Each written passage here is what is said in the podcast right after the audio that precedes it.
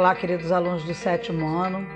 Eu sou a professora Deise, da disciplina de Ensino Religioso. Nossa aula 1, Identidade Cultural de Fé. Cultura é o conjunto de costumes e tradições adquiridas pelo homem ao longo do tempo e em contato com o meio em que vive. A cultura, ela é transmitida de geração em geração. Assim, todos nós somos o fruto de duas heranças, a herança biológica e a herança social. Os grupos de indivíduos, de pessoas, apresentam um conjunto de características sociais comuns. Esse conjunto nós vamos chamar de identidade cultural. E ela nasce sempre da relação com o meio que vivemos e com as pessoas. Fazem parte desse grupo de fatores de identidade a raça, a língua, os costumes e a religião.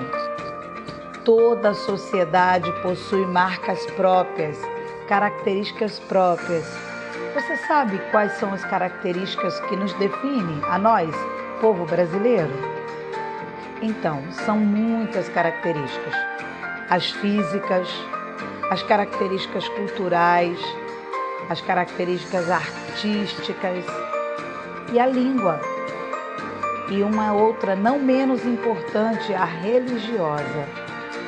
Há homens e mulheres no Brasil que praticam diversas religiões. Cristãos, muçulmanos, judeus, hindus, budistas, espíritas, umbandistas, candomblecistas. A religião, depois da língua, é o outro principal fator de identidade cultural ela é um elemento de organização das sociedades. Eu deixei para vocês um mapa animado das religiões no mundo para você perceber o quão diverso é esse ambiente religioso e como ele ajuda a organizar o espaço social.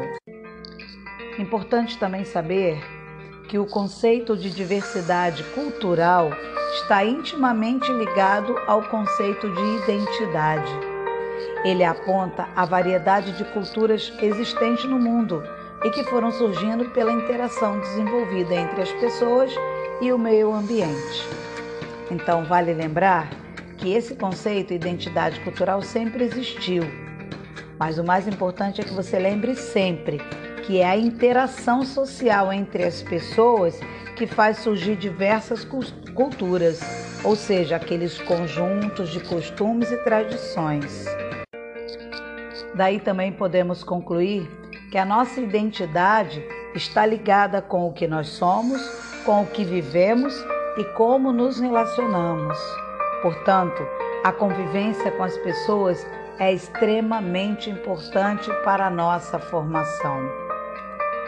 Convivência é uma arte, é a arte de compartilhar e de ceder, é a arte de respeitar e de corresponder Convivência é principalmente a arte de saber ceder, assim como saber ouvir, mas também é admirar e admirar ao outro e validar os talentos dos outros. Conviver é a arte do amor perpétuo. Conviver é dar asas aos sonhos na imaginação, é encher o coração de amor porque é na convivência que crescemos, é pela convivência que aprendemos e nela nós vamos reforçando a nossa identidade. E você?